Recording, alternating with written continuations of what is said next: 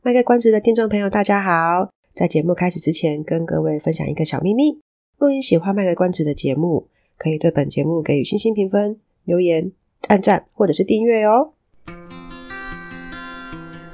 欢迎收听卖个关子，来听听咨商心理师麦麦今天想跟你卖什么关子，陪你迈过人生关卡。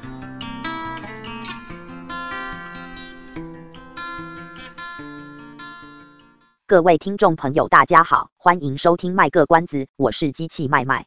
因为这一集是插播的，不想花太多时间去后置录音档和字幕，这集就让机器麦麦来为大家服务。虽然听不到我本人的声音，但用字遣词一样会是我的风格。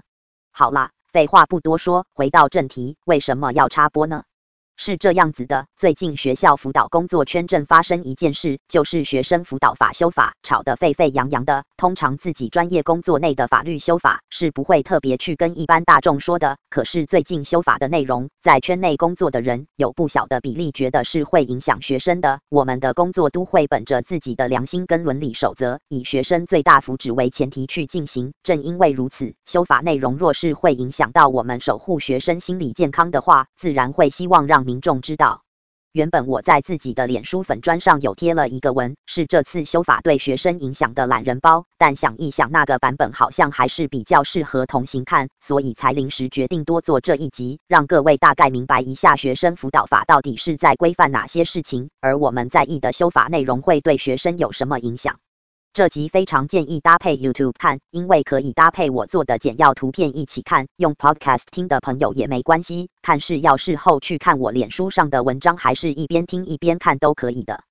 在准备这集的同时，听说主管机关是有考虑再次修改目前手上的草案，会好好听一下现场实务工作者的想法。但因为也不知道最后会改成怎样，就只能等了。在等的同时，就大家多留意相关讯息。教育部是预计明年的会期要送审，因为这个学生辅导法他自己就写了五年要检视一次，今年正好是第五年啊。大专辅导人力不足的事情吵很久了，不在这次修法送去审也不行。来到第二张图，就是想跟大家说明一下，到底学生辅导法里面会提到的人有谁？因为以下的说明都会提到这些人，就好像是小说的人物介绍一样，大家有个概念，等下继续听的时候才不会觉得乱。考量到要能让大家知道，又不要太复杂，我已经很尽力简要了。学生辅导法里面提到说，会跟学生辅导工作有关的人，包括有学校全体教师，这个全体教师是含校长哦，然后还有辅导教师，在学校里面我们都会叫专辅老师，因为这个法本身规范到的辅导老师其实是专辅老师，他们是一群领有教师证、专职学生辅导工作的老师，在高中职以下的辅导室会看到这群专辅老师，再来会提到的另一群人叫做专业辅导人员，我就叫他专辅人员或专辅人力，出没的。地点是专科大学内的咨商中心，或是各县市政府底下设的学生咨商辅导中心。等下我就一律讲学资中心哦，不然字很多，机器麦麦念起来会很累。一般我们会听到的临床心理师、咨商心理师或是社工师，都可以应征专辅人力。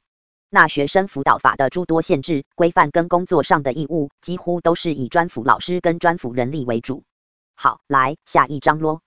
刚刚有说明，专辅老师工作的地方是高中职以下的辅导室，专辅人力工作的地方不是在专科大学，就是在学资中心。在学生辅导的概念上，简单来讲，我们把它分成一、二、三级辅导。正式的名称对应的话，一级是发展性处遇，二级是介入性处遇，三级是处遇性处遇。你们听完就好，反正就是一、二、三级。一级的辅导是全校性的，它没有针对任何特定对象，负责一级辅导的就是全校的老师们。简单的举例，就像是老师们平常在带班教书的时候，若有发现学生有一些生活上、学习上、人际上的困难，但他们跟学生谈一谈，协助一下就能解决的那种，像是谁跟谁吵架，功课没有交没有写，但都不是长期或严重影响的情况的那种。二级的辅导对象就有特定的人了，法规上说的是适应欠佳、重复发生问题行为或遭受重大创伤经验等学生。上面这段话简单来说就是，也许他的状况不能单纯靠导师或科任老师协助，又或者是他的状况对自己或别人的生活有比较大的影响。另外还有就是透过一级辅导的介入，但似乎仍然不够的学生，就会转介到辅导室，让专辅老师来协助他们。当然，如果是在专科大学的话，就是由学校的。资商中心来协助这些学生。三级辅导的意思就是二级辅导介入之后，觉得还是很困难，又或者是发现需要帮忙结合一些其他外单位的资源，通常是指社政单位或转介身心科就医，或是转介到学资中心这样。如果是专科大学的专辅人力，他们的三级应该就是帮忙结合外单位的资源。这样说明的话，搭配第三张图，大家就比较容易明白那些转介几级辅导是怎样的情况。走到第四张图，这样子分三级辅导的概念有一个好处，就是一级的部分，因为是全校老师一起去照顾全校的学生，他们是真正在第一线的人，会比辅导室或咨商中心的更容易或更快发现有需要协助的学生，甚至是当发现学生有状况时，可能就可以在一级辅导的层次就解决了，有点像是发现一点点小火，可以很快扑灭，或是发现一点点小伤口，可以很快就擦药治疗，然后二三级各司其职。把精力集中在需要更多时间陪伴的孩子们，但不论今天学生是在哪一级的辅导，一定是一、二、三级通力合作所以三级辅导的概念是一个分层合作的概念。所以来到第五张图，学校的老师要聘多少人都会有个师生比，医院要聘多少护理师也会有个病床比，那要聘多少专辅老师或专辅人力也会有个师生比。专辅老师的话，依照目前法规的规定，原则上你每校一定要至少有一人。然后国小是每二十四班可以增加一个人，国中是每十五班要增加一个人，高中是每十二班要增加一个人。专科大学的话是每一千两百个学生配一个专辅人力。学资中心的话，又有分校级人员跟市级人员。原则上，每个县市的学资中心对自己的县市会分成几个区，例如五个区、七个区，那个区每满二十校可以有一个市级的专辅人力，就是完全负责那个区的学生。校级人员指的是会驻点在学校的，可是要驻点在哪个学校？那就是学校的班级数有达到五十五班的，才可以有一个专辅人员。所以有到五十五班的学校，原则上学校里会有至少三个专辅老师跟一个专辅人员。讲到这边，大家有没有觉得一件事情似乎怪怪的？以国小来说的话，一个专辅老师要顾二十四个班级的特殊需求学生，平均一个班有一个特殊需求的学生，那个专辅老师一周里面要花多少时间在这些学生身上？一个专科大学的辅导人力要雇一千两百名学生，就算修法过了，让他照顾九百个学生好了。这九百个学生以现在国中小的编制，就如同是三十个班级，比国小专辅老师还夸张。所以下一张图要来让大家知道一下，实际上这些专辅教师跟专辅人力的配置状况是怎样。高中职以下，原则上多数的学校是至少每间都有一个专辅老师了，但有一定比例的学校是代理缺。那个代理不是因为正式的老师请假才找代理，而是直接用代理缺聘人。专科大学的专辅人力有相当高的比例是约聘制，透过约聘制进来的人，多半是因为教育部为了鼓励专科大学补足这个人力，提供一些经费补助而聘进来的。学资中心的专辅人力呢？这部分就有趣了，听众朋友有兴趣的话，可以在 Google 上打关键字“学资中心”跟任务编组，你会发现跑出来各县市的学资中心设置要点。每个学资中心都是任务编组，依照中央行政机关组织基准法第二十八条规定，任务编组就是政府为了因应特定专案，但又没有需要正式去成立一个单位来处理这个专案，所以组了一个不算正式的组织来负责这个专案。所以理论上专案任务结束的话，任务编组也会解散。过去组织的那些任务编组解散了没？我不知道。有学者就认为任务结束就是应该解散。可是学资中心的任务编组是会走向什么样的方向？没有人知道。或许因为这样的关系，学资中心就我所认识的人跟环境，全部都是约聘制，一年一签。而且很多学资中心是统筹调派人力的，所以在中心的评估之下，就算有时候学校数或学生数到那个法规的标准，也不一定是多聘人力进来的。好，所以约聘怎么了吗？约聘错了吗？这其实不是对错问题，而是学生福祉的问题。约聘制本来就相对比正式缺的流动率更高，加上少子化的关系，随时都很可能会发生班级数掉到五十四班以下，或是因为学生数不到一千两百的倍数，这个辅导人力就依法不存在了。学生辅导工作，特别是二三级的辅导，稳定的关系非常重要，流动率高。你谈话的老师、心理师、社工师随时会非自愿离职，对学生辅导工作是很影响的。在社区里面的自费咨商是当然难免也会遇到心理师因为一些原因而必须换人来谈话，但那些变动率不高，学资中心或专科大学的辅导人力流动率还高出许多。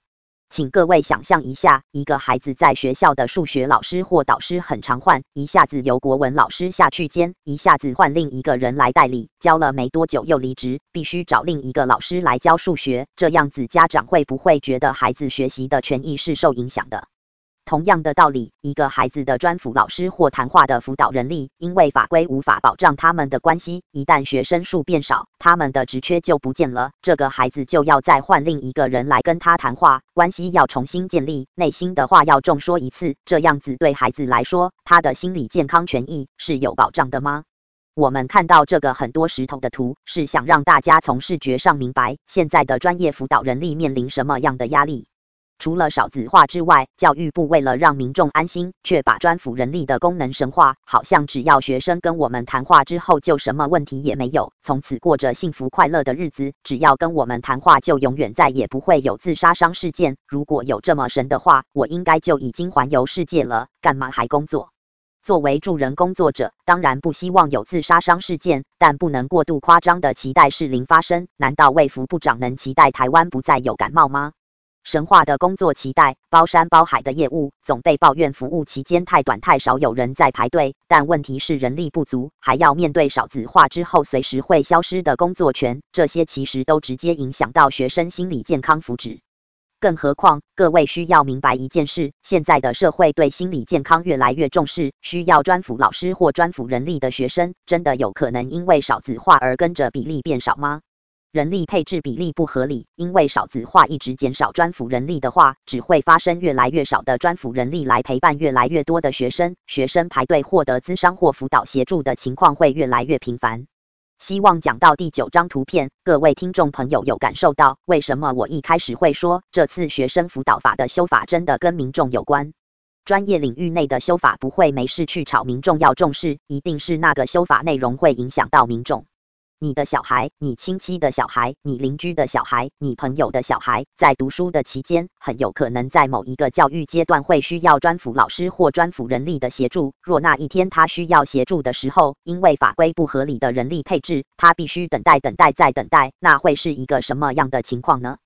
如果你可能会在意孩子的导师一直请假又请假，缺席再缺席，那是否也能同样的去关心学校里面的辅导单位有没有足够的人员配置，在必要的时候可以为孩子们伸出援手，或是在这专辅人员用心陪伴孩子的时候，让他们能够避免非自愿失业的情况。让他们不被行政事务压垮，让他们不被长官理想化的期待压垮，让他们的专业是受到的尊重的，让他们在协助你的孩子时，长官不会随便下指导棋。好啦。最后，如果听完这一集，你的确觉得这次学生辅导法的修法内容跟自己很有关系，也想做点什么的话，在节目下面的资讯栏有资商心理师工会全国联合会的粉专跟网站，也有我脸书上整理的懒人包。这次的图片也是另一种懒人包，这些都欢迎大家点阅或分享。